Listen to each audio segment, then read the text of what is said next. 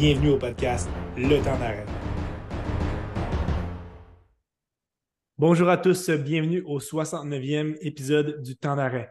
C'est finalement le temps que plusieurs auditeurs euh, attendaient, celui de la, captation, l'enregistrement d'un épisode euh, toujours très, très apprécié, celui où on parle des meilleurs espoirs en vue du prochain repêchage de la LNH. Très heureux de recevoir à nouveau euh, Simon Servant de la presse canadienne, un régulier au podcast. Simon, ça va bien? Ouais, ça va bien, toi? Très, très bien, merci. On te remercie encore une fois de prendre du temps pour nous présenter euh, certains joueurs que, que, certains auditeurs vont avoir entendu de nom, vont peut-être avoir eu la chance d'observer un petit peu, d'autres qui seront probablement des, inconnus pour, euh, pour plusieurs. Donc, c'est une belle occasion en ce, en ce début d'année quand même, euh, on n'est pas encore au stade de la mi-saison, en début d'année, de, faire un petit portrait global de, ce qui s'est passé euh, jusqu'à présent et des joueurs qui se, démarquent. Euh, encore une fois, Simon, cette année, tu nous présentes des, visionnements en temps réel. Tu es déjà à, quelques, épisodes sur ta chaîne YouTube. On n'a que penser à certains joueurs dont on va discuter aujourd'hui les euh, Elenius, euh, Bransig Nygaard, euh, Lev Shunov aussi. Donc, encore une fois, j'imagine que c'est une, belle, donc une, belle occasion pour toi de nous présenter ces joueurs-là. Là. Ouais, ben c'est ça, toujours plaisant de le faire. moi, je, je le fais pour moi aussi parce que je, je regarde les matchs, mais en même temps, si ça peut permettre aux, gens d'avoir un petit look. D'habitude, c'est ça. D'habitude, je regarde trois matchs. Fait que, ça permet un, peu aux, de se faire une petite idée des fois. Donc, euh, non, toujours plaisant. Ça, se continue aussi euh, à partir du mois de décembre jusqu'à jusqu'à la fin. On est très choyé de pouvoir compter sur, euh, sur tes analyses. On apprend à découvrir les joueurs, on les voit vraiment de manière isolée. C'est une belle, belle, belle opportunité de, les connaître. Dans les derniers jours, toi et, la branche complète du, de la section Espoir de Tout sur le hockey avez, sorti vos classements préliminaires de la première ronde, donc votre, vos top, top 32. Vous êtes aussi allé d'un épisode franchement très explicatif, hein, c'est le cas de le dire, de, vos justement de, vos explications de, vos sélections. Donc, euh, toi, euh, Seb Gagné, Pascal Lapointe et Mathieu Paradis. Donc, on a la chance d'écouter la première partie de cet épisode-là sur euh, Spotify, YouTube, toutes les plateformes. La deuxième sera disponible un petit peu plus tard. C'était trop long, il y avait trop de contenu, il a fallu séparer ça en deux. Simon, j'aimerais que tu nous parles de manière globale un petit peu de cette, de cette cuvée. Euh, de 2024. De ce que j'ai pu comprendre de, vos, commentaires, euh, c'est quand même une, des joueurs cette année, en fait, pour 2024. Un petit peu plus de profondeur en termes de qualité peut-être que l'année passée. Donc, ça va être le, top 32 devient encore plus intéressant et difficile à faire. Parle-nous euh, dans une globalité, si on veut, de. C'est difficile de tout mettre dans le même chapeau, mais un petit peu ce que, tu as remarqué à date de, cette cuvée-là. Là. Oui, ben, ce que j'ai remarqué, c'est que, bon, nous autres, l'année passée, on disait que les, les tiers étaient assez euh, larges. tu pouvais avoir un gars, mettons, 20e, tu, tu pouvais retrouver 50e dans, dans une autre liste et, vice-versa. Moi, je trouve qu'on retrouve encore un peu ça cette année. Euh, avec des joueurs que, puis tu penses, la manière que, que ça s'est déroulé dans le podcast, on l'a vu, là, il y a des joueurs qui étaient un peu plus haut. Euh, après, tu parles à quelqu'un d'autre, ce gars-là, il est 15-20 rangs plus loin.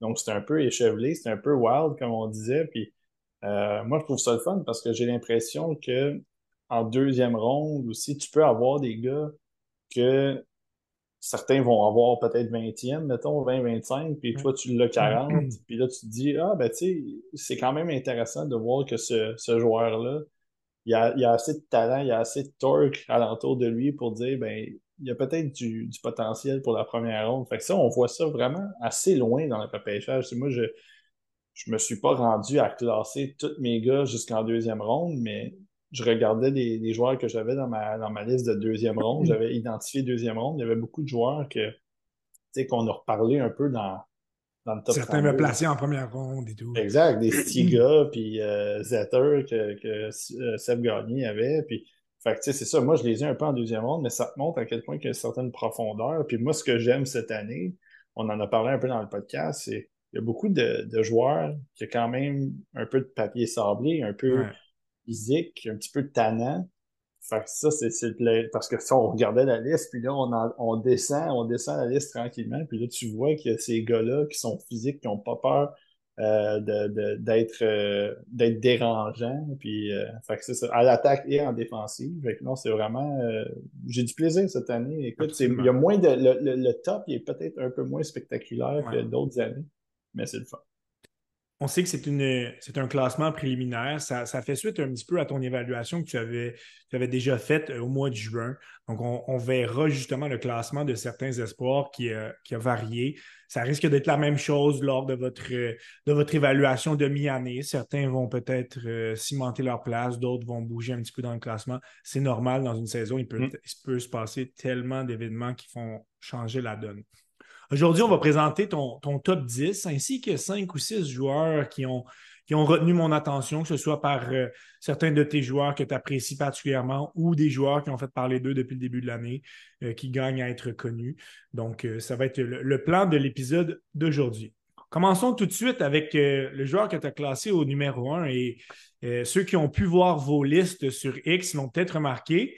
Euh, ça sera à venir pour les réactions en direct lorsqu'on. En fait, c'est lorsqu'on va que tu vas annoncer ton, deuxième choix que les autres vont avoir remarqué ben, que tu n'étais pas dans la même. Euh, si on veut, dans, le même avis qu'eux, même si c'est extrêmement serré. Euh, donc, tu fais, tu fais bande à part avec ton premier choix, celui de Cole Eisenman, l'ailier gauche du programme américain de développement. Parle-nous de pourquoi tu classes Eisenman, sans trop parler de Celebrity, qu'on qu'on parlera un petit peu euh, tout à l'heure. Pourquoi Eisenman est le numéro un pour toi? Ouais, ben, les gars, ils étaient contents en plus de ça, vu qu'on n'avait pas l'unanimité dans, le podcast. Ça fait un bon show, là. Mais euh, moi, Eiserman, c'est simple. Écoute, j'en parle dans le podcast, ça fait très longtemps que je le surveille, Eiserman. Ça doit faire au moins deux ans, deux ans et demi. Puis même à 15-16 ans, j'en parlais aux boys, puis je disais, c'est un futur marqueur de 50 buts, ce gars-là. Puis c'est rare, tu sais, qu'on s'avance dans des, dans des comparaisons comme ça. On veut toujours faire un peu attention. Puis, tu sais, moi, je me suis lancé tout de suite parce que la manière qu'il tire, la manière qu'il est présent près du filet, de la manière qu'il s'implique, qu'il joue un rôle de, il joue un rôle trompeur, il joue un rôle d'appât, puis après, il se fait oublier, il reçoit la rondelle, ça sort, est dedans, il marque de plusieurs façons. Euh, il est capable de, marquer avec des feintes, capable de marquer du revers, tu sais, sur réception, tire des poignets, à gauche, à droite, dans le milieu. C'est un, c'est un franc-tireur pur, comme on en a rarement vu, en tout cas en ce qui me concerne, dans les, dans les 12, 13 années que je fais, depuis que je fais du scouting en tant que tel avec des listes. Puis, euh, moi, Eiserman, c'est un peu du, anchoring bias qu'on appelle. Donc, c'est un gars que j'avais premier, puis je l'ai laissé premier parce que c'est tellement serré, on va en reparler, mais je trouve que ce gars-là, en ce moment, qu'est-ce qu'il accomplit? Encore plus d'un but par match? Il est en train, il est en voie de battre euh, le record de, Cole Caulfield. Puis c'est, pour moi, il m'a pas donné une raison de le, de le faire baisser. Parce que oui, tu sais, oui, il y a certaines petites lacunes dans son jeu, évidemment, défensivement. Euh, faudrait que ça s'améliore, même s'il n'est pas, c'est pas un gars qui est mauvais défensivement, mais juste un peu plus d'engagement, un peu plus de, euh, de présence en, défensive. Mais je trouve qu'il a une capacité d'alimenter ses coéquipiers qui est un peu sous-estimée, capable de jouer des épaules, il a un bon coup de patin. Euh, il y a des gens qui parlent peut-être qu'il y a dépend un peu de ses coéquipiers, mais moi, je vais tourner ça de l'autre côté. C'est que c'est un gars qui est tellement surveillé, il trouve le moyen de se démarquer, puis les, ses coéquipiers, ils veulent lui passer la, rondelle parce que justement, il y a plus de chances que, ça, que, la, que la rondelle aille dans le filet si tu lui passes la rondelle. Fait que les gars, ils sont toujours souvent en train de le surveiller. Parle-moi justement de, de l'accomplissement qui est en train de, d'établir. Tu as parlé de sa production. Il était quand même à 25 buts, 40 points en, 19 parties, ce qui est, exceptionnel. On, il a déjà quelques tours du chapeau à son actif. Le programme de développement américain n'est probablement pas aussi puissant que celui de l'année passée. On ne retrouve pas le, gros trio de tête qu'il y avait l'année dernière. Pardon. Il ne joue pas non plus avec euh, l'autre joyau du repêchage de 2025. Higgins, on le voit, ils sont sur deux unités différentes. Donc, où je veux en venir, c'est qu'il n'a pas des, des coéquipiers de trio, des coéquipiers qui sont euh, des, des partenaires de trio, pardon, qui sont peut-être à son niveau, qui sont, disons, des, des, hauts profils pour les, les prochains repêchages. Parle-nous un petit peu, justement, tu dis qu'il il est très surveillé. Pour moi, son accomplissement est encore plus grand, compte tenu qu'il ne joue pas avec des, joueurs à très haut talent. Ben, c'est ça. Ben, en fait, c'est que les gars avec qui il a joué, il a joué avec euh, euh Humphreys, il a joué avec Baker. Euh, dernièrement, il jouait avec Bednarik, puis ben, il y a eu Max Plant aussi. Là, Plant, c'était. Il a manqué quelques matchs. Bon, bref, il n'a jamais joué avec Higgins. Puis moi, c'est ça qui. Quand il a joué avec Higgins au U17, les deux, ils étaient incroyables ensemble. Là, il est arrivé au U18 en, en tant qu'underager, évidemment démolit encore tout sur son passage. Il est... Puis là, c'est ça, c'est que là, ils, ont décidé de faire jouer Higgins. Euh, Higgins, Jake Stiga. Bon, il y a, des, quelques petits changements de temps en temps. Zimmer qui est là aussi. Mais ils se sont, ils ont dit, on va les séparer, ces deux-là. On va mettre deux, euh, j'ai l'impression, je, je connais pas le plan de match, mais j'ai l'impression qu'ils se sont dit, on va, on va essayer de donner deux, deux, très, de frappe. Deux très Ouais, ça, je voulais dire des exceptionnels, mais c'est pas des exceptionnels. Je veux pas aller euh, si loin que ça, mais sais deux vraiment joueurs solides qui sont capables de travailler offensivement, pas juste mais par eux-mêmes, mais aussi qui sont capables de produire, qui sont capables d'aider les autres. Fait ce qui accomplit en ce moment, tu sais, quand on parlait de Cole Caulfield, on disait c'était incroyable. Mais tu sais, Cole Caulfield, il jouait avec, avec Jack Hughes. Puis encore une fois, puis moi, j'enlève rien à ce que Cole, euh, que Caulfield a fait. Puis je veux pas dire que c'est juste Hughes qui, qui lui donnait la rondelle. On a eu ces, ces débats-là il, il, y a quelques années en, ce qui le concerne. Mais, mais en ce moment, c'est ça, c'est que là, Eiserman, on peut même pas rien dire parce que c'est ça. il n'y a pas de tâche à son dossier. Il reçoit, il reçoit des rondelles de des, des joueurs qui sont bons mais qui n'ont pas nécessairement la vision élite et les capacités de passeur d'un Jack Hughes, disons. c'est pour ça que moi, je trouve qu'en ce moment, la production, elle est. Et la production, elle est comme ça depuis, depuis longtemps. Depuis longtemps, exactement. Donc, c'est un, c'est un joueur quand même, sans être le plus grand, le plus, le plus costaud, euh, physique intéressant. C'est ça, 6 pieds 200. Euh, ce n'est pas un centre, c'est un ailier gauche, donc ce ne sera pas celui qui va pivoter votre premier trio. Par contre, peut-être un hybride entre un, Austin Matthews et un Cole Caulfield, justement, un marqueur né. Donc, les Américains sont capables de, la mettre dedans, comme on dit. Euh, au deuxième rang, je pense que c'est, comme tu l'as dit, c'était très, très serré. C'est celui que les, les collègues de, tout sur le hockey avaient au premier rang. Euh, Macklin Celebrini, le, Canadien qui joue à Boston University. Euh, un de ses coéquipiers, notamment Lane Hudson, euh, dont il est énormément question dans l'entourage du Canadien. Donc, c'est un joueur qui, qui fait tout de bien là, sur la patinoire. Il a été excellent lors du dernier championnat des moins de, 18 ans, en récoltant 15 points en 7. Très bon début d'année, encore une fois 22 euh, en 13. Lui, c'est un joueur de centre. De ce que j'ai vu de lui, tout, tout, lui va bien. Il fait tout, très, très bien les petites choses. C'est un joueur agréable à voir aller. Absolument. Puis c'est ça qui est. C'est ça qui est plus spectaculaire là-dedans, c'est que, tu sais, juste, juste faire une petite parenthèse entre Celebrini et Eiserman, ils ont joué ensemble, hein, les deux. Ils ont joué ensemble au, euh, au, Prep School à, à St. Mary's, le, réputé programme Sherlock St. Mary's. Qui, puis ils ont joué ensemble, puis c'est difficile de. C'est pas difficile à croire pourquoi ils ont été tellement bons, puis ils ont été. C'était des, des, deux points par match. Puis, fait que c'est ils pourraient euh, rejouer ensemble l'année prochaine aussi parce que Eisenman est committed to euh, Boston University. Là, admettant que les deux n'aillent pas dans la Ligue nationale, ça serait un beau, euh, belle histoire. Puis, tu sais, Celebrity, pour moi, c'est un. Même chose. Ça fait longtemps qu'on le regarde. Tu sais, moi, Eisenman, justement, avec Chattel, j'avais eu des. J'avais des regards sur lui. Je le regardais déjà. Celebrity, même chose. On l'a vu à Chicago ensuite. Il a été extraordinaire mm. l'année passée encore une fois, U18, euh, il, y a, quelques mois, on l'a vu, c'était lui qui, était le meilleur joueur. Là, c'était même du tournoi, c'était le meilleur joueur à mon avis. Et puis Eiserman était là aussi, tout ça, mais je pense que Celebrity, il a vraiment fait tout sur la glace. Il a vraiment propulsé le Canada euh, plus haut, évidemment. Puis c'est lui qui a marqué, euh, a marqué le but de la, de bronze, en fait, mais c'est quand même lui cette année, là, c'est ça. C'est, encore une fois, je le mentionnais, c'est c'est rien contre lui. Ça n'a même pas, ça a pas rapport avec son jeu en général. je trouve que ce gars-là, moi, je l'ai, j'ai, dans le podcast, vous allez l'entendre, je trouvais qu'il y avait un peu un air de Nathan McKinnon pour moi. OK. Un gars, hyper dynamique, un gars qui est capable de faire pas mal tout sur la patinoire, qui a une petite touche de chien, qui, est un, qui a un excellent lancer, mais qui est aussi capable d'alimenter ses coéquipiers. Il, attaque les défenseurs de front, il les attaque, il les attaque vraiment de, de, de centre et avec le, il utilise le bâton passer à travers les, rondelles, à travers les patins, à travers les, joueurs. Enfin, c'est un. Pour moi, là, Celebrini, je ne l'ai pas exclu du premier rang.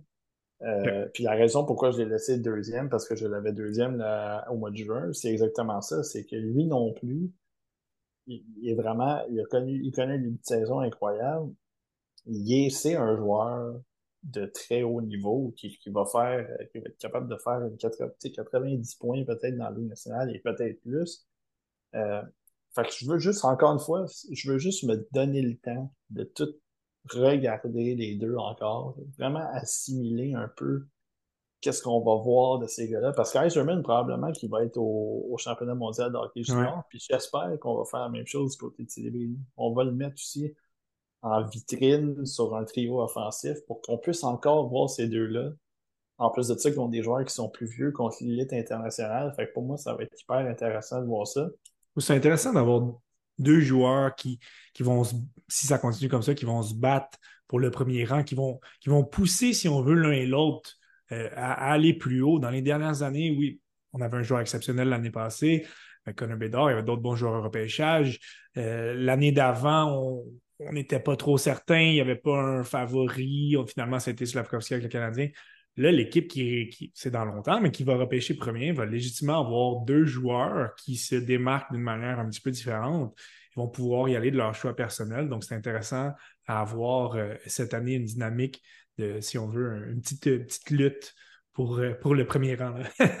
Puis le pire de tout, c'est que ça va être un peu les, les philosophies. Puis on en parlait un petit peu dans le podcast aussi. C'est ça va dépendre un peu de ce que tu recherches aussi comme équipe. C'est que, tu sais, si, mettons, tu es bien nanti au centre, tu as besoin de, de marqueurs marqueur, pour mais ben là, à ce moment-là, puis Eiserman, c'est pas juste un, gars qui complète, il, est très bon dans, dans, dans ce qu'il fait en général, mais tu sais, si, mettons, tu as un gars qui est, qui est un Jack Hughes, là, on va parler de Jack Hughes, mettons, parce que c'est l'exemple facile, là, qui a une très bonne vision, qui, qui a besoin d'un marqueur pour vraiment solidifier encore plus l'attaque, ça c'est parfait. Si tu as, plus un, besoin comme centre, un deuxième centre qui vient appuyer un, mettons un Connor Bedard, comme on dit, mettons back-to-back euh, Connor Bedard, McLeod Celebrini, à ce moment-là, ben oui, tu es en voiture pour 20 ans. En fait, c'est ça. ça va vraiment dépendre un peu de ta philosophie d'équipe. Ça va dépendre aussi un peu de comment toi tu, tu vois les pièces dans ton puzzle, qu'est-ce que qu'est-ce que tu préfères? Parce que oui, tu sais, Celebrini, c'est un centre, donc il va avoir l'avantage, en guillemets, par rapport à, à Eiserman. Mais c'est ça, c'est que si tu dis Eiserman, c'est un, futur marqueur de 50, 55 buts, ben, très, très alléchant pour Ça se paye, ça aussi, exact. Celui qui complète euh, ton podium, ben, c'est un, premier défenseur, le, le, Canadien Sam Dickinson des, des Knights de London. Euh, gros bonhomme, 6 pieds 3, presque 200 livres. Euh, as quand même, tu l'as quand même beaucoup regardé cette année, un de ceux que tu as le plus euh, visionné avec, avec 10 visionnements. Il produit aussi offensivement 19.24. Il a été solide au dernier Linka. c'est un, vraiment un, défenseur qui est sur la pente ascendante, je pense, sur les listes d'un peu tout le monde. Oui, absolument. Puis moi, je, je, pense que Dickinson au, au Linka Gretzky, il avait été correct, mais je pense qu'il aurait pu en montrer un peu plus. Puis c'était vraiment là que je me situais avec lui. Je voulais vraiment voir si pendant la saison, il allait être capable de, de ramener son niveau de jeu à justement un niveau que moi j'avais vu l'année passée qui, qui m'intéressait. C'est un gars que, j'avais quand même classé euh, dans, dans, mon top 10, évidemment. Et fait que j'étais comme je, je, veux euh, je veux le voir encore me, me, me donner des, des munitions pour le classer plus haut. Puis à tous les matchs que j'ai vus de Dickinson, il n'y a pas un match dans lequel je regardais ce gars-là et je me disais, c'est pas un gars de première paire. Toutes les fois que je le regardais, tant en attaque, tant en, défensive, solide avec le bâton, contrôle bien le gap, il est intelligent avec la rondelle, travaille super bien en avantage numérique, travaille bien en attaque en général le long de la ligne bleue, de bonnes décisions, un bon lancer, il place les rondelles au filet. C'est vraiment un, c'est vraiment un, défenseur. Je veux pas, tu sais, c'est moderne, c'est un défenseur moderne sans nécessairement être un gars qui, est un peu comme euh, Owen Power l'était il y a quelques années, que là, il prend la rondelle, puis que là, il est très flamboyant. Monté à la porte-pièce. C'est ça, mais tu sais, il est vraiment, euh, de la manière qu'il se comporte sur la glace, il a vraiment une prestance. Puis ça, c'est, moi, je trouve ça super impressionnant pour un jeune qui, même l'année passée, l'année passée, il était derrière euh, les, les, les bombes, qui étaient derrière les maillots et compagnie.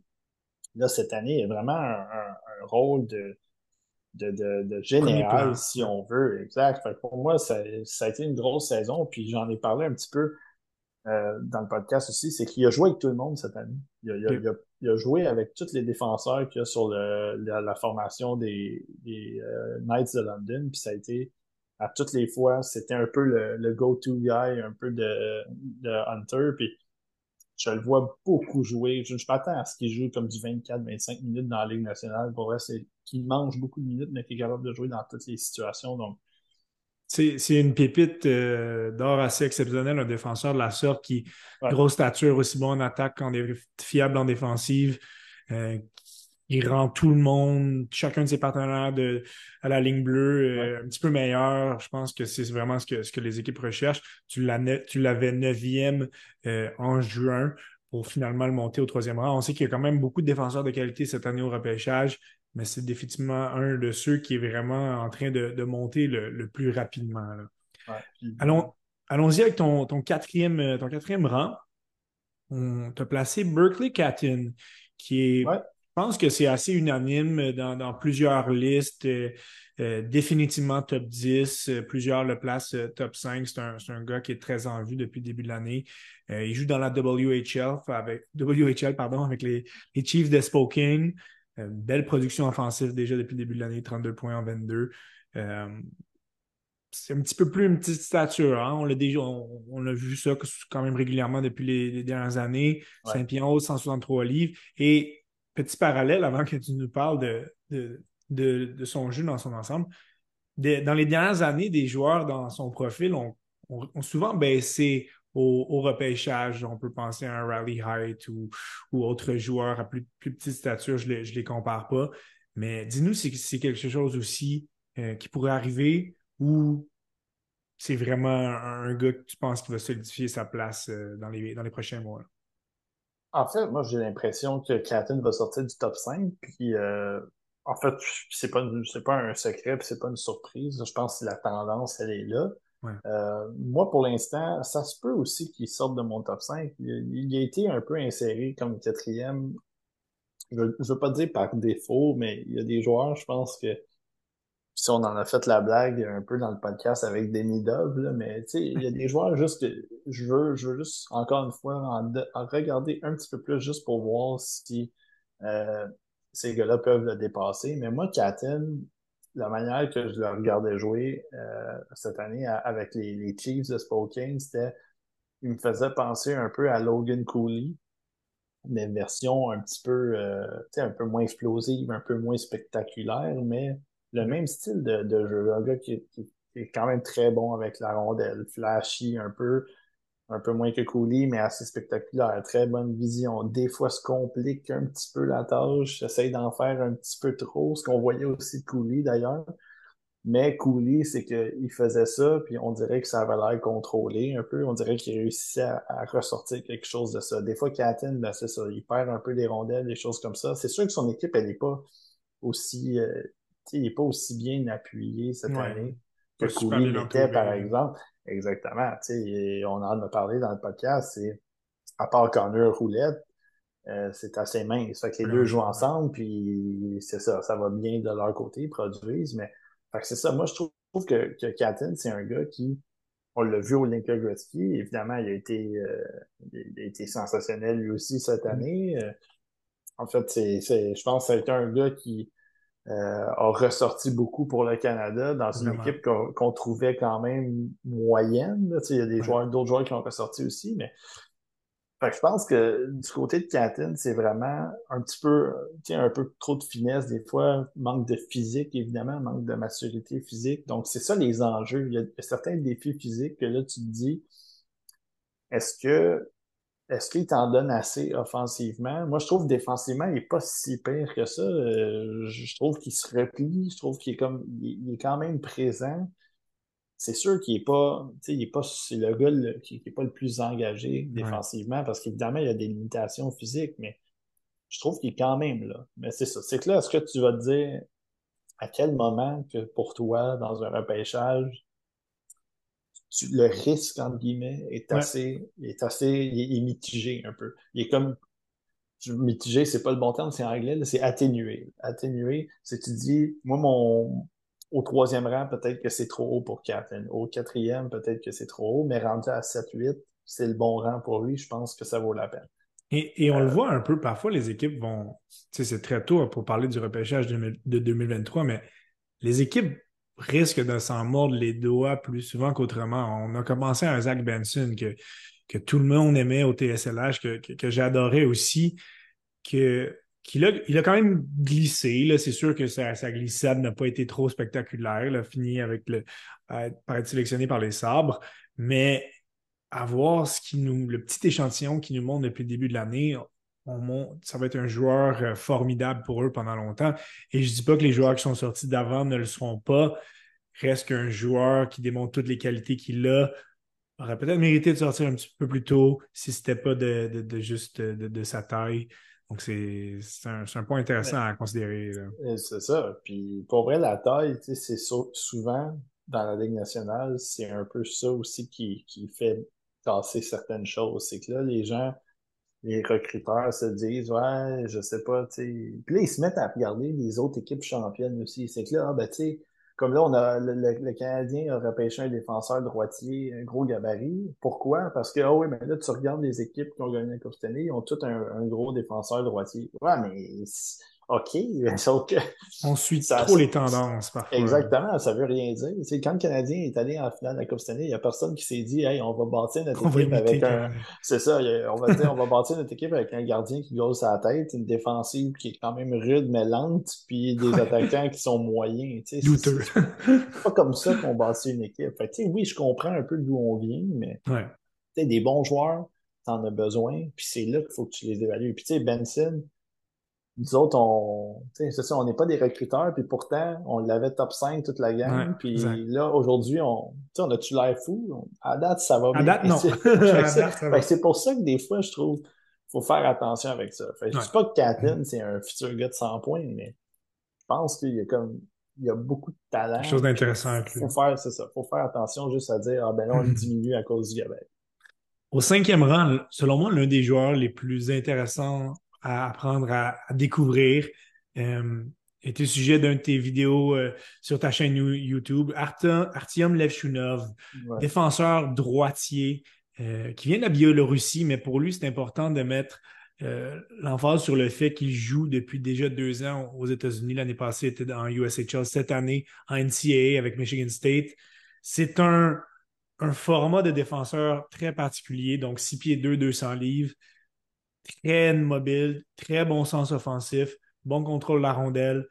Euh, trouve, en, observant tes vidéos, je trouvais qu'il trouvait très bien les ouvertures en zone offensive. Parfois, on, peut le trouver un petit peu nonchalant en zone défensive, ce qui va provoquer des, quelques décisions douteuses.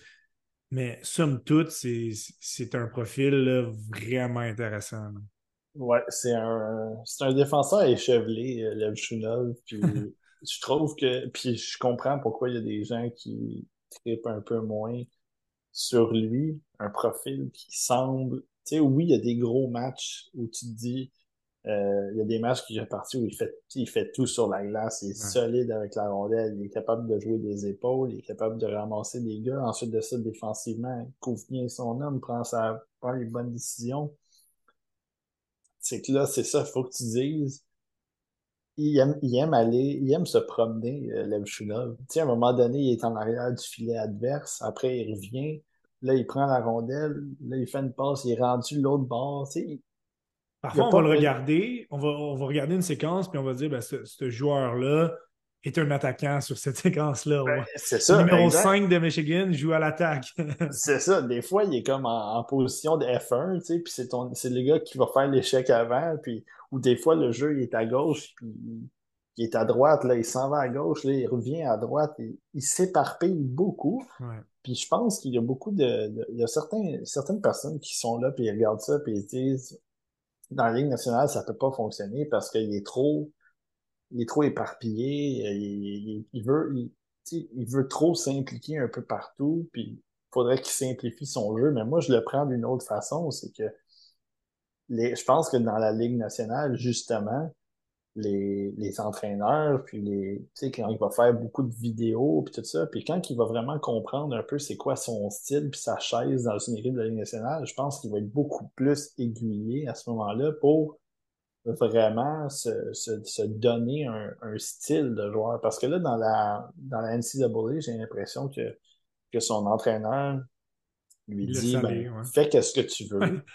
Puis, c'est ça. Tu sais, viens à l'attaque, viens en défensive, coûte-en le moins possible, puis that's it. Tu sais, on, on va s'arranger avec toi parce que tu es un, dans l'équipe de Michigan State, il y en a quelques-uns des joueurs qui sont, qui sont bons. Isaac Howard, on a vu Red Savage, puis bon, il y en a quelques-uns qui sont bons, mais ce sont vraiment ces gars-là, les, les, les, top guns. Fait que le coach, il dit, ben, vous êtes talentueux, on va vous, vous laisser aller. Donnez-moi-en un peu en défensive, mais après, c'est ça. C'est pour ça que je comprends un peu les cheveux gris de certaines personnes, mais l'année passée, moi, à Green Bay, pour un gars qui arrivait aux États-Unis, ça n'a pas paru du tout qu'il a eu euh, un besoin d'adaptation. Il... est arrivé, il était à l'aise déjà. Il l'a produit depuis qu'il est arrivé. Cette année, ça fonctionne aussi, là, 15 points en 16.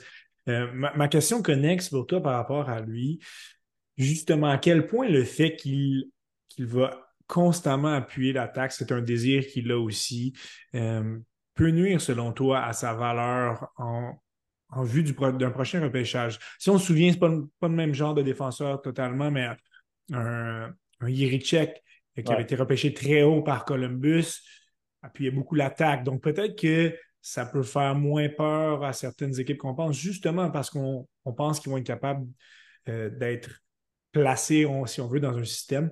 Mais en tant qu'évaluation que toi, tu vas faire, à, quel point ça peut lui nuire, justement, qu'il prenne autant de chance? Euh? Pour moi, personnellement, je, quand je le regarde s'éparpiller comme ça, puis prendre, avoir des, des, gros risques peut-être pour l'équipe et tout ça. Moi, ça me, ça me fait ça me dérange un petit peu moins. Puis en plus de ça, c'est.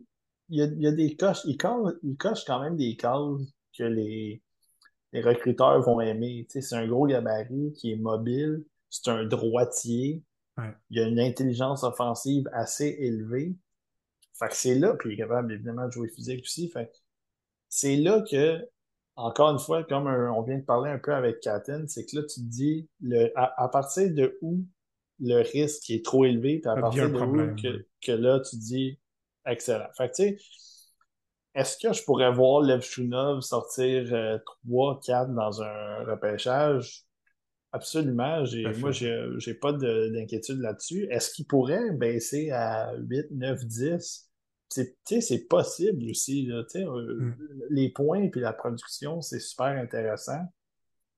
C'est vrai qu'il y a une point d'interrogation à savoir est-ce que la projection se fait d'un défenseur qui va être capable d'aider en défensive aussi? Puis je comprends que les gens, il y en a peut-être qui ont cette inquiétude-là. Moi, pour mm. l'instant, en tout cas, ça ne m'inquiète pas on traversera la, rivière lorsqu'on sera rendu là. Mais si jamais au prochain repêchage, le Canadien se retrouve à faire sa sélection et qu'il soit encore disponible, peut-être qu'on va avoir une petite pensée par rapport à notre repêchage de, l'année passée et on sera peut-être dans une position un peu moins euh, confortable. Mais et j'en ai parlé et j'en ai parlé dans, dans la vidéo d'observation que j'ai faite.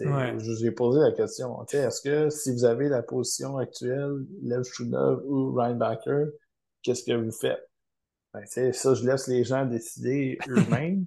Moi, je sais qu'est-ce que je fais, mais c'est ça. C'est peut-être que si le Canadien, justement, est dans cette position-là de mi-première ronde, puis que là, les attaquants élites sont partis, que là, il va être obligé de, de se repérer puis de vérifier qu'est-ce qu'il va faire. Peut-être que justement, comme tu dis, on va avoir une pensée de qu'est-ce qui est arrivé il y a quelques mois. Enchaînons avec le, sixième rang, un, russe énigmatique, euh, bourré de talent, Ivan Demidov.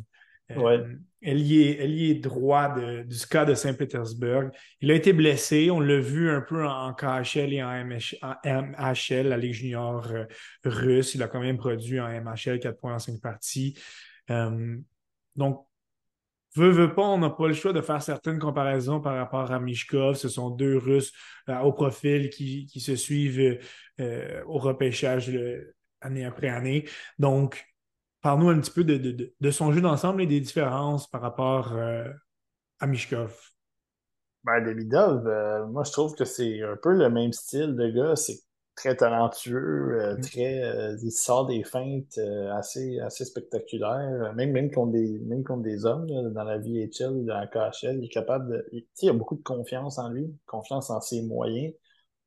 Quand il a la rondelle sur sa palette, c'est dangereux. tu sais pas trop à quoi t'attendre, dans le sens qu'il peut te sortir une feinte, il peut, il a une bonne vision du jeu, il a un bon lancer aussi. Fait que c'est ça qui est, c'est des gens, c'est des, attributs qu'on pouvait donner aussi à, à Mishkov. Euh, moi, ce que je trouve peut-être la différence, c'est que Demidov un petit peu plus euh, impliqué dans, en défensive, selon moi. Euh, un petit peu plus, fonce un petit peu plus vers le filet.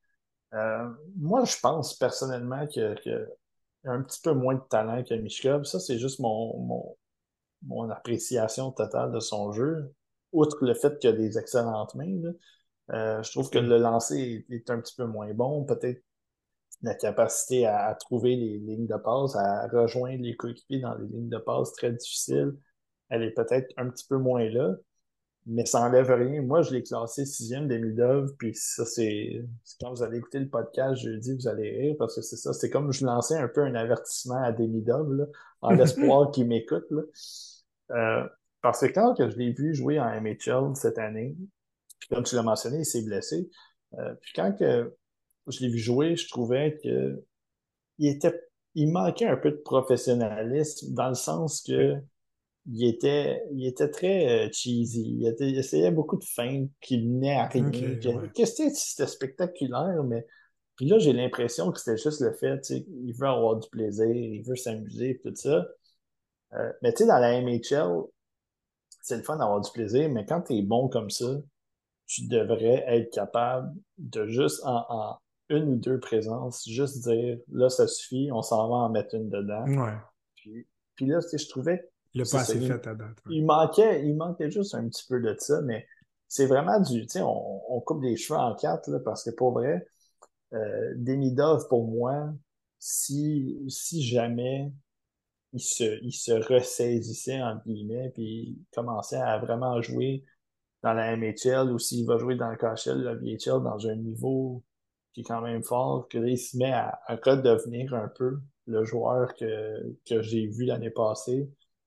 Mais à ce moment-là, lui, il a de très bonnes chances d'être troisième. Là, exactement. La liste, euh, il va remonter sur la liste. C'est juste que là, en ce moment, dans ce qu'on a vu cette année. C'est trop mince un peu. C'est mince un peu. Puis il n'a pas joué beaucoup dans le KHL. Il y a eu des matchs où il a joué un petit peu plus, puis après, il a complètement été laissé euh, au bout du banc, comme ça arrive comme ça dans la KHL. C'est exactement ça. C'est un gros problème. Fait que, euh, oui, c'est ce qui arrive un peu dans le cas de Au septième rang, le, Finlandais Konsta Elenius, euh, qui, est, qui joue en Liga avec Yukurit.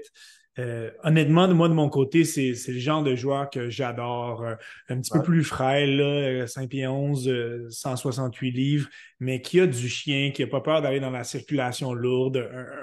pas le même genre de joueur, encore une fois, mais un petit peu à la Zach Benson.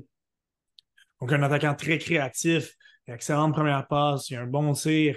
J'adore le fait qu'il soit constamment en mouvement, il n'est jamais pris à plat euh, n'est pas en retard sur le jeu, doit peut-être compléter un petit peu mieux ses jeux, mais c'est quelque chose qui se polie vraiment. Donc, de mon côté, c'est un profil que j'adore et, complète un petit peu euh, avec tes analyses. Oui, ben absolument. Ben, tu, je pense que tu l'as bien décrit. En plus de ça, il est capable de, de s'impliquer défensivement, il est capable de soutenir ses défenseurs en relance ou pour récupérer des rondelles. Euh, tu parlais d'un gars qui avait un petit peu de chien aussi. Ben, c'est ça, des fois, euh, il s'en laisse pas imposer. Moi, tu sais, Elenius, c'est un gars, encore une fois, c'est un jeune qu'on a vu. Ça fait quand même longtemps qu'on le surveille. En fait, ça fait peut-être moins longtemps que des gars comme Celebrini puis, puis Iserman, mais on l'a vu dans des tournois, on l'a vu, euh, on, on l'a vu dans la Liga l'année passée. Euh, puis il y avait eu, tu sais, déjà, il avait ressorti du lot euh, avec quand même une bonne, une bonne euh, productivité pour un gars de 16 ans. Là, cette année, bon, il arrive à sa deuxième année, beaucoup de confiance, on lui donne un rôle sur, sur le premier trio, puis il prend, il prend vraiment son rôle de la bonne façon, il essaie d'être un fer de lance offensif. Euh, c'est beau. C'est un, je pense que le niveau de talent est, est assez élevé, peut-être un petit peu moins élevé pour être dans le, la côté. C'est peut-être ça qui le différencie un peu de Katin pour l'instant. C'est qu'il y a peut-être plus de chiens, peut-être un petit peu plus d'engagement défensif, mais est-ce que la production potentielle de points offensifs, elle est aussi élevée que ce que je vois d'un gars de Katin? Ça, ça se joue à quel quelques petites, peut-être une dizaine de points. Fait quand même, peut-être là. Quand même 17 points en 23 trois matchs dans une ligue très défensive où de nombreux joueurs de 17 ans qui ont fini par avoir des belles carrières n'avaient pas produit. Euh, donc, c'est quand même bien ce qu'il fait. Là. Puis moi, la, puis ce que, je, ce que je retiens, moi, surtout de ses stats, c'est 8 buts. C'est ça que moi, je retiens parce que euh, sais, 8 buts en 23 matchs quand tu es un jeune de 17 ans, pour moi, ça montre que tu es capable de produire quand même de façon un peu constante, en guillemets. un but à, tous les trois matchs, c'est quand même bien pour un jeune de. Tu sais, dans la Ligue nationale, c'est une saison de 25 buts et, un petit peu plus. Fait que c'est déjà très bien. Puis, lui, c'est un underager dans une ligue d'hommes ça me montre aussi que il n'hésite pas à rôder près du filet, il n'hésite pas à tirer au filet. Donc, pour un gars de ce gabarit-là, c'est ça qui est plaisant parce que tu dis, si tu as un gars de 6 pieds 3, 6 pieds 4, 200 livres, puis il marque des buts près du filet, tu dis, ben, c'est correct, il fait sa job, il est supposé être dans ce coin-là. Mais un gars de Saint-Pion, c'est toujours un petit peu plus difficile, un peu plus risqué peut-être d'aller là. Ça, ça joue du Sherwood, c'est un peu plus dangereux il a pas peur. C'est sûr que la Liga, c'est pas physique comme la Ligue nationale, mais quand même, de, de voir qu'il y a ce processus-là dans la tête, de je vais y aller, je, je, je vais rôder dans l'enclave, des cercles, tout ça. Ça, ça m'intéresse. Fait, pour l'instant, je trouve ça euh, vraiment bien avec lui en ce moment. Au huitième rang, le Norvégien Michael Branson, Bransek Nygaard, qui, qui joue en Suède, on l'a vu avec Mora.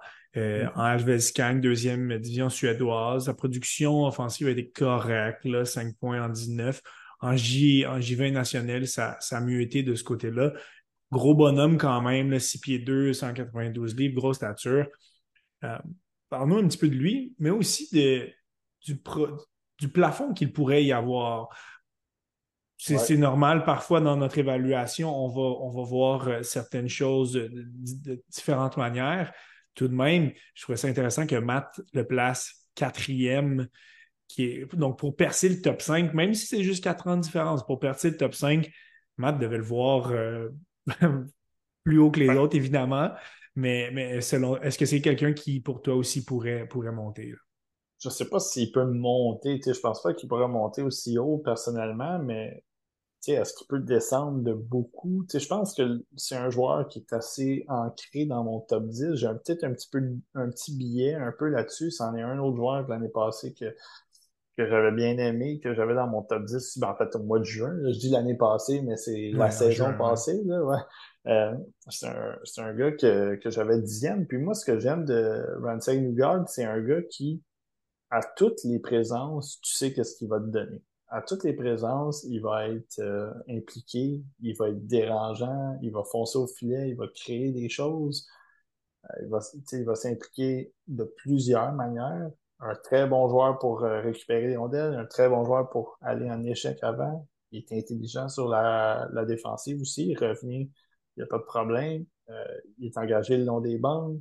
Donc ça, déjà, tout ce que j'ai mentionné là, ça n'a même pas rapport avec sa production de points. C'est juste comme joueur en général, qu'est-ce qui peut t'amener dans une équipe?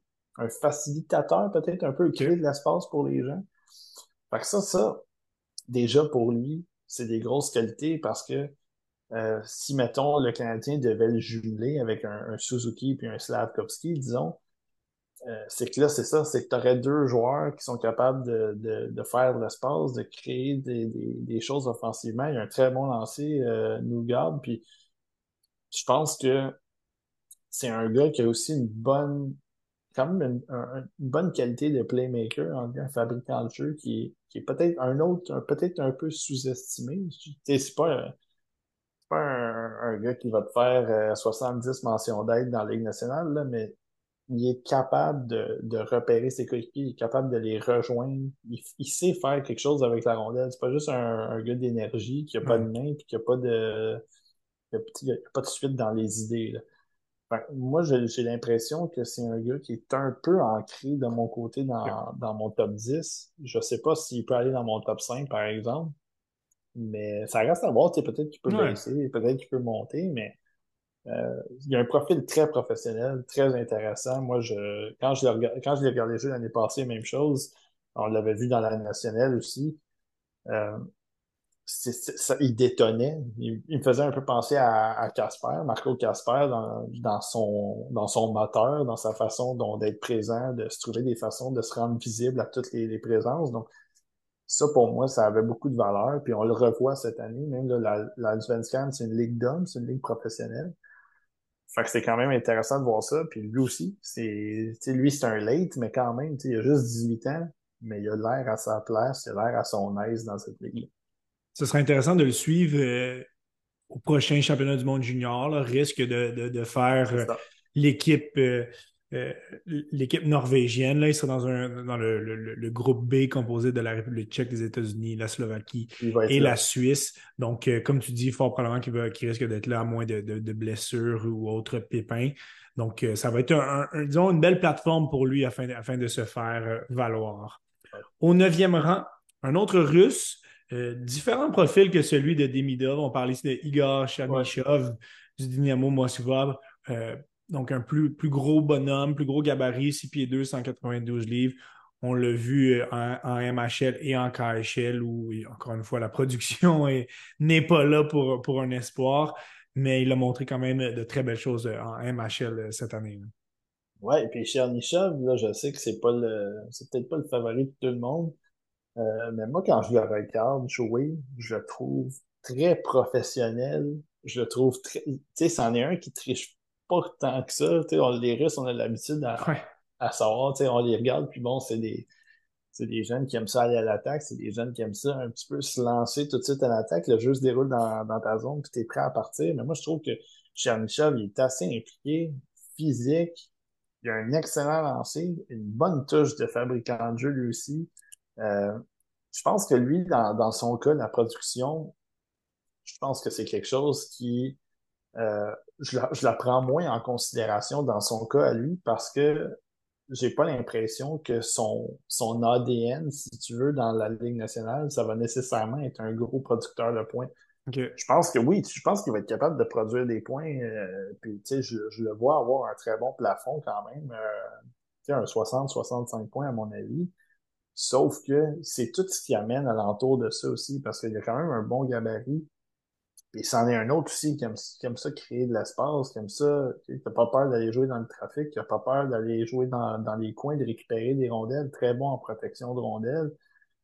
Fait que c'est un peu ça, c'est que là, c'est un profil de joueur qui est un petit peu plus, peut-être un peu moins talentueux, mais qui a lui aussi un style professionnel que tu dis, si tu le places encore une fois à côté de joueurs lui, il est talentueux, chez Michel, mais si tu le places à côté de, joueurs talentueux qui ont un profil peut-être similaire, mais des qualités un petit peu différentes, c'est là que je pense que ça peut être très, euh, ça peut être très bénéfique pour lui puis pour le trio. Donc, c'est un peu ce que je vois de son côté. C'est un, jeune qui va pouvoir utiliser son lancer aussi. Puis ça, c'est une de ses grandes forces. Il a un très bon lancer. Puis ça moi, je trouve que ça dégaine très rapidement aussi j'ai pas l'impression que, que Chernyshov, il va ramasser beaucoup de points dans la, la NHL, mais j'ai l'impression que d'un coup qu'il va arriver dans la, la Ligue américaine ou dans la Ligue nationale, que là, la switch va être un petit peu plus, ouais, exactement, qui va être un petit peu plus à l'aise, puis que là, la switch offensive va peut-être embarquer un peu plus parce qu'il va jouer aussi en compagnie de joueurs talentueux qui comprennent un peu qu'est-ce que lui essaie de faire. Intéressant. Fait que moi, c'est ce que je vois un peu de son côté. Mais c'est ça, tu sais, je comprends que c'est un profil que peut-être des gens, tu tu le regardes, puis il y a peut-être un peu moins de talent que d'autres, puis là, ben, c'est facile de le faire glisser un peu. Euh, mais c'est ça, c'est correct aussi. Euh, c'est préliminaire aussi, on en parle. Ça peut changer totalement. Pour compléter le, top 10, euh, un attaquant cette fois-ci qui, lui, de son côté, est vraiment euh, en ascension. Là, donc, c'est peut-être la version attaquante de, Sam Dickinson. On parle ici de Caden Lindstrom, qui c'est celui qui a fait le plus haut bon sur ton classement par rapport à, juin. Il était classé 28e, maintenant 10e position euh, gros gabarit centre des Tigers de Medicine Hat euh, dans la WHL, 6 pieds 5, 205 livres, belle production depuis le début de l'année, 33 en 24. Euh, c'est le joueur que tu as le plus regardé aussi depuis le début de l'année. Donc, je pense que tu vas être bien placé pour nous parler d'un joueur qu'on entend énormément parler depuis, quelques semaines. Je trouve que pour son gabarit, il a vraiment une belle fluidité. Donc, ça, rend ce genre de joueur-là toujours tellement attirant pour les, équipes de, de, la LNH. Ah, absolument. Ben, c'est ça. C'est Caden Lindstrom, là, tu le regardes en ce moment, puis là, tu te dis, il n'y a aucune chance qu'il ne sorte pas top 5. C'est à cause du profil, à cause du joueur. Puis moi, ce qui m'intéressait beaucoup de, de Lindstrom cette année, c'est la progression. C'est qu'est-ce qu'on a vu? Si, mettons, je me, je me fie à l'année passée, il y avait eu une bonne saison. On l'a vu au U17 où il avait pas ressorti tant que ça. Il avait eu quand même pas pire, mais c'était rien de spectaculaire. Puis là, ensuite de ça, il arrive au Linka, c'est un peu plus compliqué, même si, encore une fois, il n'était pas effacé. Mais là, depuis le début de la saison, il a complètement explosé. Puis, euh, moi, Lindstrom, puis c'est sûr qu'il produit, il a produit beaucoup parce que il joue avec McKenna aussi. Là. Il, y a, là, bon, il y a eu des changements de trio. tu sais, McKenna, c'est probablement euh, le premier au total en, 2026. Fait que ça, c'est. C'est un. Tu sais, il, il, était, il était assez solide. ben, c'est ça, ça aide beaucoup. Euh, mais moi, ce que j'ai ce que j'ai mentionné dans le cas de Lindstrom, c'est que j'ai l'impression des fois que de présence en présence, il sait pas qu'est-ce qui est vraiment. Dans le sens que on dirait que l'une présence, il veut être un joueur de finesse. L'autre présence, il veut être un joueur mine. Puis moi, j'aimerais ça qu'il réussisse à combiner tout ça.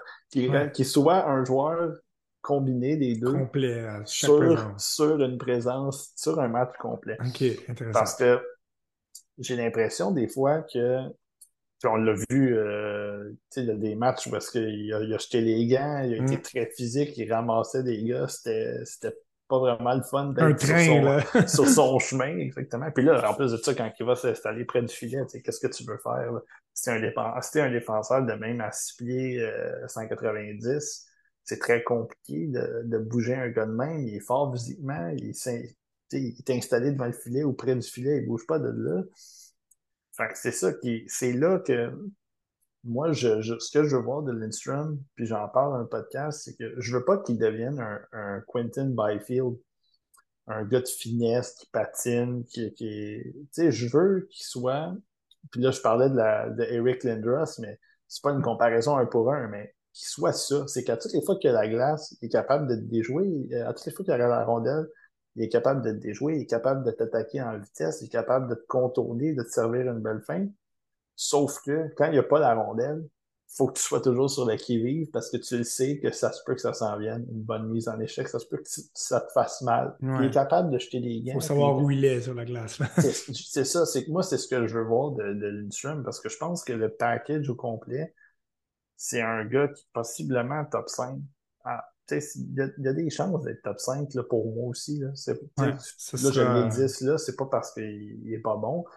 Puis la seule affaire qui m'inquiétait aussi, c'est que des fois, le hockey IQ, des fois, j'ai l'impression que il, il, suit peut-être pas tout à fait le jeu, ou en fait, il est bien placé, mais peut-être pourrait se placer ailleurs pour avoir de meilleures occasions, ou, ou avec la rondelle, peut-être des prises de décision de temps en temps, mais moi, ce que ce que j'ai mentionné dans le podcast, c'est Andrew Basha. Il, joue, il a joué avec lui aussi sur son, sur son trio. Puis Andrew Basha, c'est un plus petit.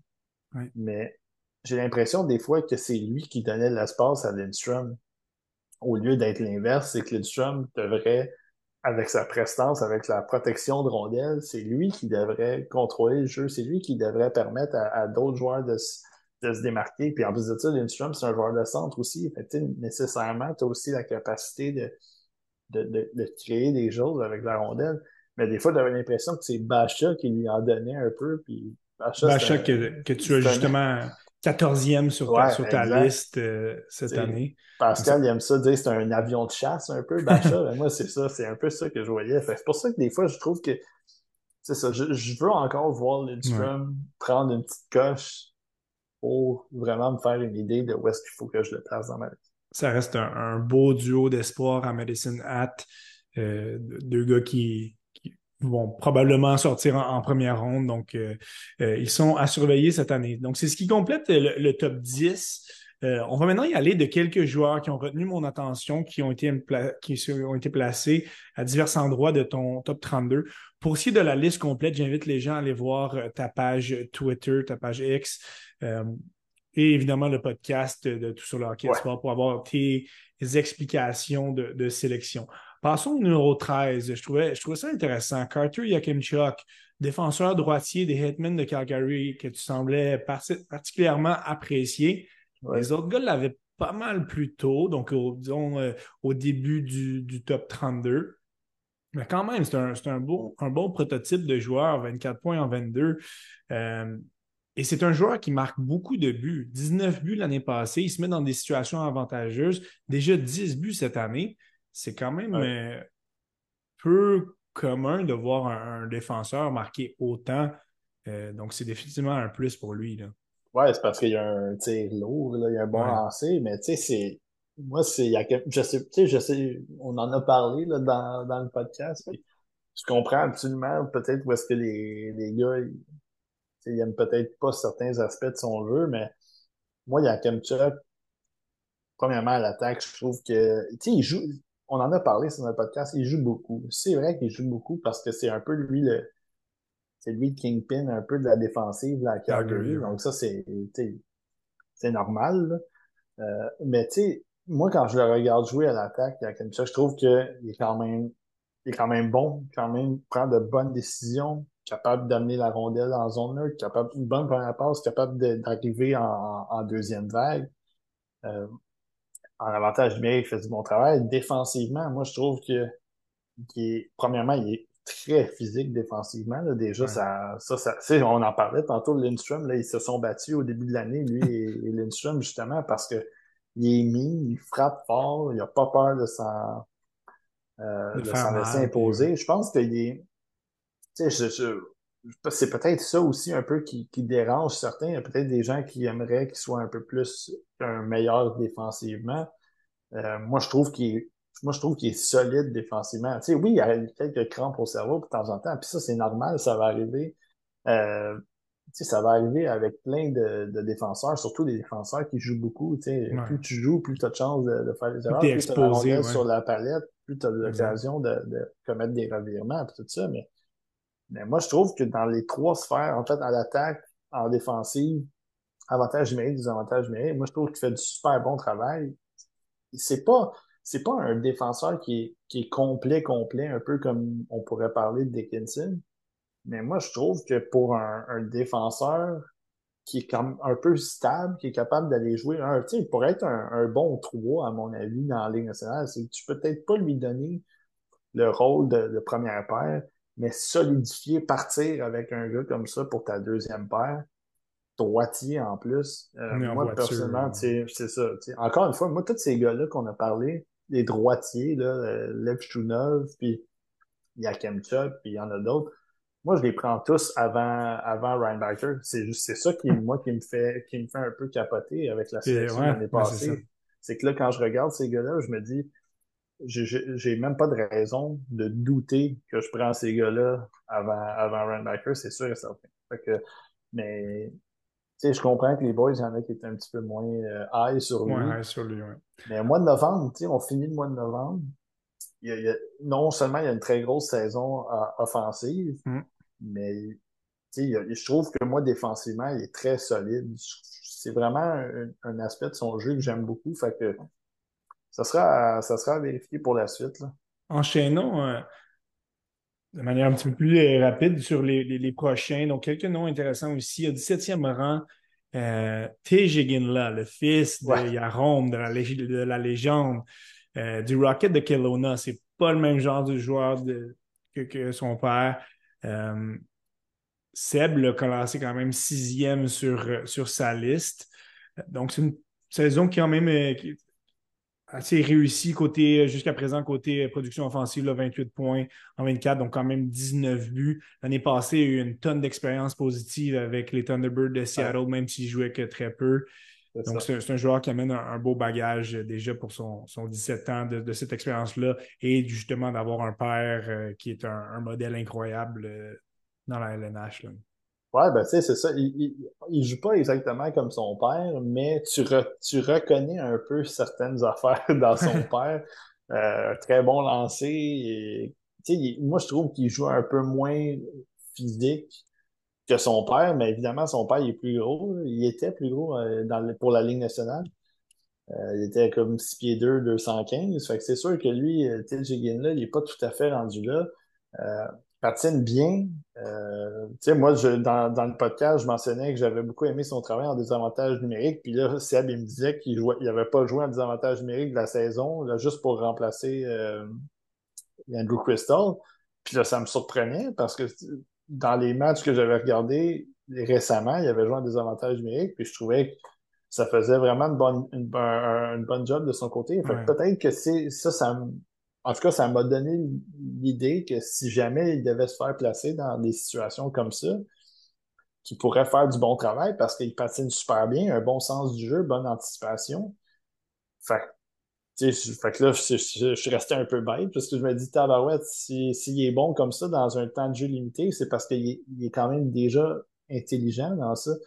Fait c'est peut-être quelque chose que lui va devoir, euh, fait, pas lui nécessairement, mais que peut-être que son rôle va, va être modifié au Ouais, fil du changer, temps, puis ouais. peut-être que dans la Ligue nationale, son rôle va être utilisé aussi dans, dans ce genre de, de situation-là, de situation où est-ce qu'on a besoin de toi euh, en désavantage numérique, même, puis on va avoir besoin de lui en avantage numérique, puis pourrait remplacer la un peu partout, être utilisé dans, dans toutes les Exact, chaises. là, C'est exact. il y a beaucoup de talent aussi quand même. Fait que c'est pour ça Ouais. que j'ai j'ai l'impression que c'en est un qui peut monter aussi. Puis, tu sais, Seb, il est le sixième. Moi, je trouve ça un peu haut pas Ouais. personnellement, mais je comprends d'où il vient avec ce raisonnement-là, parce que c'est vrai que les qualités sont intéressantes de son côté. Au 19e rang, Maxime Massé, premier Québécois de la liste, euh, donc un ailier droit des Saguenay de Chicoutimi. Son cas est un petit peu spécial. L'année passée, on a vu des belles choses de son côté. Il y a eu un, bon, un beau tournoi au Linka avec 5 buts, 6 points en 5 matchs. Par contre, cette année, la production offensive se fait un petit peu attendre. On est quand même euh, juste sous la barre des, des 1 point par match. Ouais. Mais comme vous le mentionnez, euh, vous l'aviez, vous l'avez mentionné dans le podcast, c'est une utilisation un petit peu particulière que, que coach Jean va, va, va en faire de, de Massé. Est-ce que c'est parce que c'est pas exactement le- le- son, joueur favori euh, à voir, mais ça, affecte un petit peu ce- son, son, son classement euh, depuis, le, depuis le début de l'année. hein? Ouais, ben moi, tu sais, la, la piste de solution que j'avais amenée du côté de, en fait, l'hypothèse là, que j'avais amenée du côté de Massé, c'est que c'est une équipe jeune cette année, les, les Saguenayens. Euh, t'as des, t'avais des jeunes l'année passée, t'as des jeunes cette année qui vont se faire, en fait, qui sont admissibles au repêchage, puis t'as des joueurs qui, qui sont admissibles l'année prochaine. Ouais. Puis moi, j'ai l'impression que Massé, c'est un gars que- qui en a donné beaucoup à Yannick Jean l'année passée. Moi, je doute pas que c'est un, un joueur que Yannick Jean aime personnellement, mais j'ai l'impression que il expérimente peut-être un peu plus avec certains autres jeunes. Puis peut-être que Massé, il l'utilise dans un rôle différent parce que de toute façon, il sait qu'il va lui donner une certaine substance, une certaine, certaines qualités dans son jeu qui vont lui permettre de produire tout en donnant un peu d'occasion puis de, de, peut-être plus se placer dans certaines situations d'autres jeunes. Euh, tu sais, il y a des ruisseaux qui est là aussi cette année. Le Roux, l'année prochaine, tu en as trois. en fait, il y en a plus que trois, mais tu as Guité, tu as Wang, euh, Lecomte qui est là aussi. Donc, beaucoup de jeunes. Puis, tu sais, Massé, c'est sa qualité première, c'est qu'il a un excellent lancer. Ouais. Il gagne rapidement, ça rentre au pas, c'est vif, c'est sec. Mais moi, je trouve qu'il y a aussi cette touche énergique-là qu'on a vu aussi par, puis même au, c'est au, au Linka, euh, qu'on l'a vu être un petit peu plus à utiliser dans un rôle de, de, de joueur d'énergie, un peu de complément. Puis il réussit à produire aussi un petit peu avec ça. Puis c'est un peu son cas est particulier du côté de Massé, c'est que moi, je j'aime ce que je vois de lui cette année dans une certaine mesure, dans le rôle qui se fait donner, mais en même temps, lui aussi doit ressortir un petit peu plus de, de présence en présence aussi, de match en match, d'être un petit peu plus. on le sait qu'il y a du talent, on le sait qu'il a un bon lancer, on sait qu'il est capable de faire la différence. J'aimerais juste le voir un petit peu plus souvent. Mais dans une équipe qui est jeune comme ça, c'est normal aussi des fois que. Puis là, lui, il prend le rôle d'un peu de leader aussi. Il est rendu avec une lettre sur son chandail. Fait, c'est ça. c'est peut-être. Euh, quand même, c'est ça. C'est quand même. C'est beaucoup de choses en même temps qui font en sorte que peut-être la situation, elle n'est pas optimale, mais que c'est à lui aussi en même temps d'en donner un petit peu aussi. J'avais pas le choix de te parler du joueur que tu as classé au 22e rang, Anton Silayev, le, russe format euh, géant défenseur gaucher de, de Torpedo euh, Nizhny Novgorod, tout un exercice de diction dans la, dans la KHL. Certains, il est dans plusieurs listes, il a été classé, classé dans le top 10. On l'a même vu au premier rang d'une certaine liste. Donc, on s'entend que c'est pas peut-être peut-être une petite exagération dans, ce cas-ci, mais ça reste que c'est un profil intéressant. Et, il, surfait peut-être à ce moment-là sur des bons moments qu'il avait en KHL euh, pour un joueur de, sa, de sa grandeur, donc encore une fois 6 pieds 7, 200, 207 livres. Il est quand même très mobile. Euh, il est capable de produire 10 points en, en KHL, c'est quand même bien. Euh, on peut l'apercevoir euh, aux côtés de Bogdan Konyushkov, l'espoir du Canadien. Donc, il y, a quand même plusieurs choses qui se passent d'intéressantes autour de, de. Oui, écoute, moi, euh, il y a beaucoup de choses qui. beaucoup de choses intéressantes qui se passent autour de lui, puis des fois même certaines que j'ai de la misère à comprendre, personnellement. mais pour vrai, tu sais, je regardais la liste de Hockey Prospect, euh, hier, aujourd'hui, en tout cas, peu importe. Il était troisième sur leur liste. Fait que, tu sais, il y en a qui, il y en a qui aiment ce profil-là, puis c'est, c'est bien correct. Euh, moi, en ce qui me concerne, Silayev, je trouve que, tu sais, il, il, patine, c'est bien, euh, il, a, il, a, quand même un, un, un, bon calme avec la rondelle, un bon lancer du poignet, il amène les rondelles au filet de bonne façon. Mais moi, personnellement, quand je regarde ce gars-là, beaucoup de polissage en ce qui me concerne. Euh, prise de décision parfois très difficile. Euh, tu sais, des fois, il défend un peu, un peu tout croche, il se fait contourner. Euh, moi, je, l'ai vu se faire bousculer par des joueurs qui étaient 6 pouces de moins que lui, puis 30 livres de moins. C'est pas, c'est pas normal. Puis je comprends que c'est un jeune, c'est dans la KHL, puis... C'est ce que j'allais te demander. Est-ce qu'il paraîtrait un peu mieux dans la MHL? Ben, en fait, sais, probablement, c'est juste que il a j'ai l'impression qu'il est comme en, deux chaises. C'est que peut-être qu'il peut pas jouer dans la MHL parce que ça sert à rien pour son développement. Puis dans la KHL, c'est que tu sais, il y a des minutes, puis c'est correct. Mais j'ai l'impression aussi que des fois, il est. Ben, tu sais, il est capable de jouer dans la KHL. Je vais, je vais me rétracter un petit peu là-dessus. Il est capable de jouer en KHL. Le problème, c'est que euh, tu sais, il est là parce qu'il est capable de le faire, mais je sais pas si il est vraiment efficace tout le temps dans, dans la KHL. Puis c'est correct, de, de, de, commettre des erreurs à cet âge-là, puis d'avoir des petites crampes au cerveau, des choses comme ça, il y a vraiment pas de problème. Euh, moi, par exemple, ce que j'aime pas, c'est ça, c'est que je, je trouve qu'on met beaucoup d'accent sur son gabarit, sur le fait que c'est un, un, gars de 6 pieds 7, 207 livres, que on en, on, on en voit pas beaucoup des, des gars comme ça passer. Mais est-ce que la substance, elle est vraiment là? moi, quand je le regarde jouer, je comme, il y a beaucoup de, de, petits points d'interrogation, de choses qui m'ont dérangé, qui font en sorte que j'ai de la misère à, c'est ça, à même le mettre dans le top le Mettre plus haut, hein. Pour le, le prochain candidat, on ne s'étendra pas trop longtemps car il a très peu joué. On parle ici euh, de Aaron Kivi Ariu que tu as classé 23e, le, Suédois, euh, pas le Suédois, pardon, le Finlandais, défenseur gaucher, petite stature 5 pieds 10, 165 livres. Ce qui est intéressant dans son cas, c'est que tu l'avais classé quand même au troisième rang sur ta liste en juin. Il était sur, dans le top 10 de la majeure partie des listes.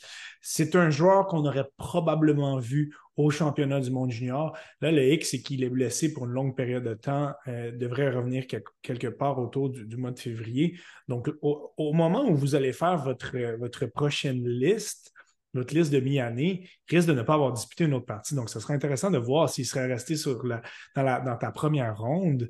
Euh, petit mot rapide là-dessus. est-ce que, est que tu, vas garder son, son profil en tête? Parce qu'il avait un début de saison décevant. Même s'il ne s'était pas blessé, il aurait chuté. Là, est-ce qu'on le garde, est-ce qu'on le garde haut à cause de son potentiel ou on prend le fait que d'autres joueurs risquent de le surpasser, ça, ça, ça risque de lui lui peut-être sa place.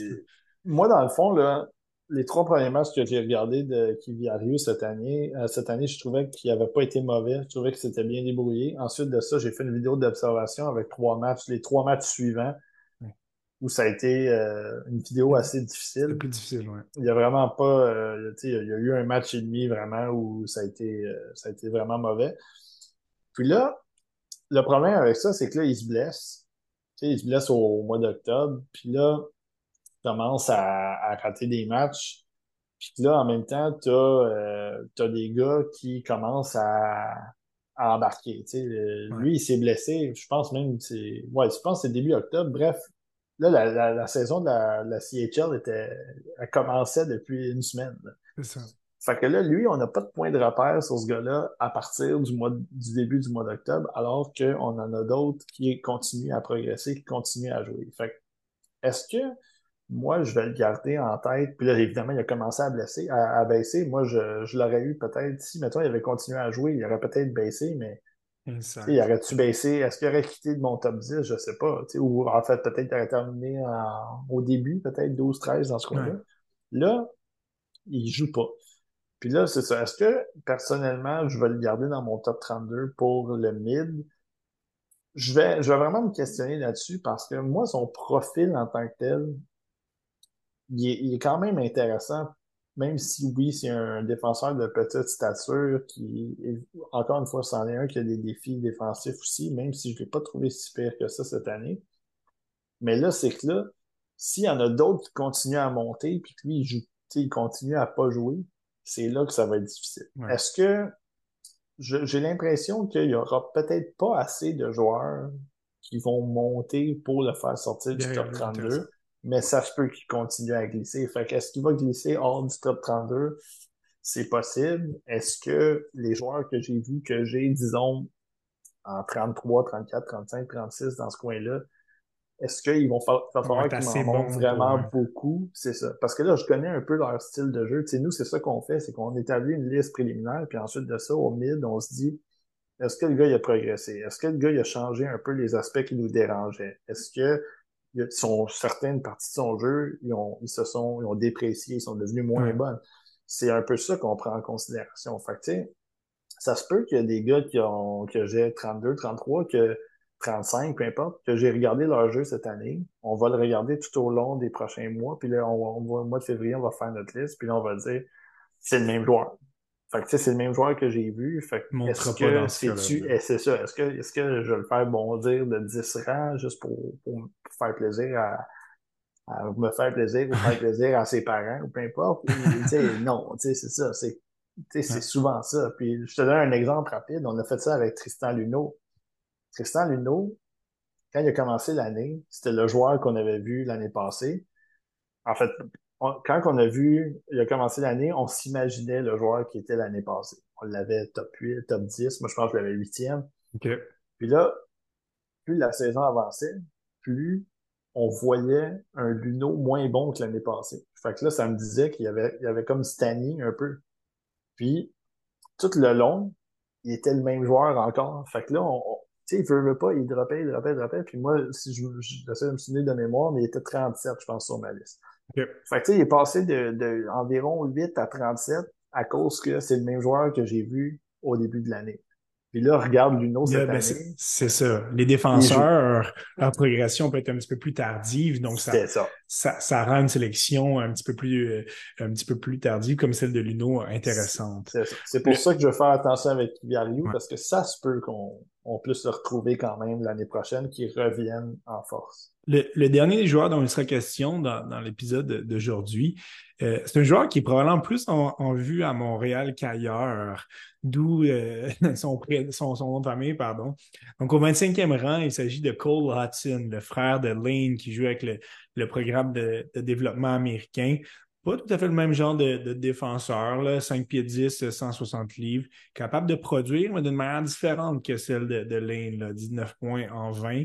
Euh, les points sont là, mais son jeu d'ensemble, c'est plus difficile.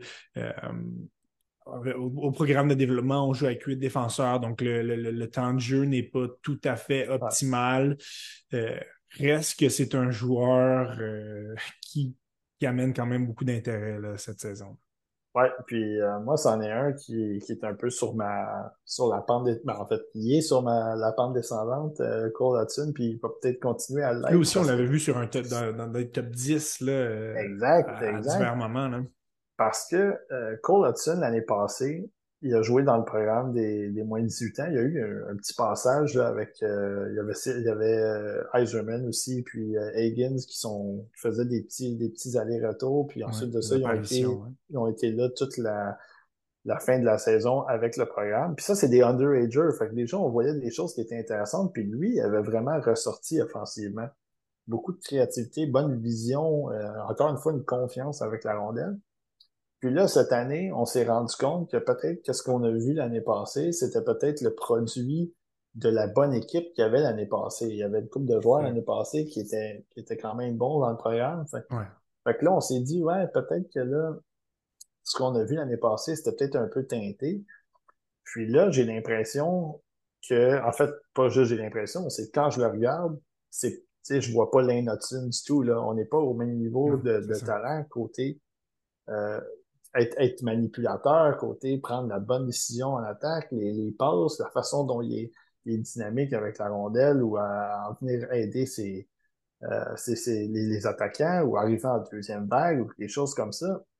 Ça, on le voit pas du tout. Là. En, fait, pas qu'on le voit pas du tout, mais on le voit beaucoup moins que Natine. Puis euh, défensivement, par exemple, c'est là qui est un petit peu plus qui vient gagner un petit peu du côté de, de Cole Hudson comparativement à son frère, c'est que là, un petit peu plus euh, stable en défensive, un petit peu plus physique, en guillemets, capable d'être un, un peu plus euh, protection de rondelle, être capable de d'absorber des contacts, même si Lane, euh, il, a, quand même, il était quand même bon là-dessus, même encore dans la NCAA, il est quand même bon là-dessus. Fait ça, c'est quelque chose qu'il faut qu'on qu'on vérifie. il patine bien, mais c'est ça. C'est est-ce que est-ce que tout ce qu'on voit de Cole Hudson en ce moment, c'est suffisant pour lui aussi de le, faire monter ou le garder dans un range qui, qui devient intéressant pour le risque aussi. Là? tu veux-tu le repêcher mi-première ronde?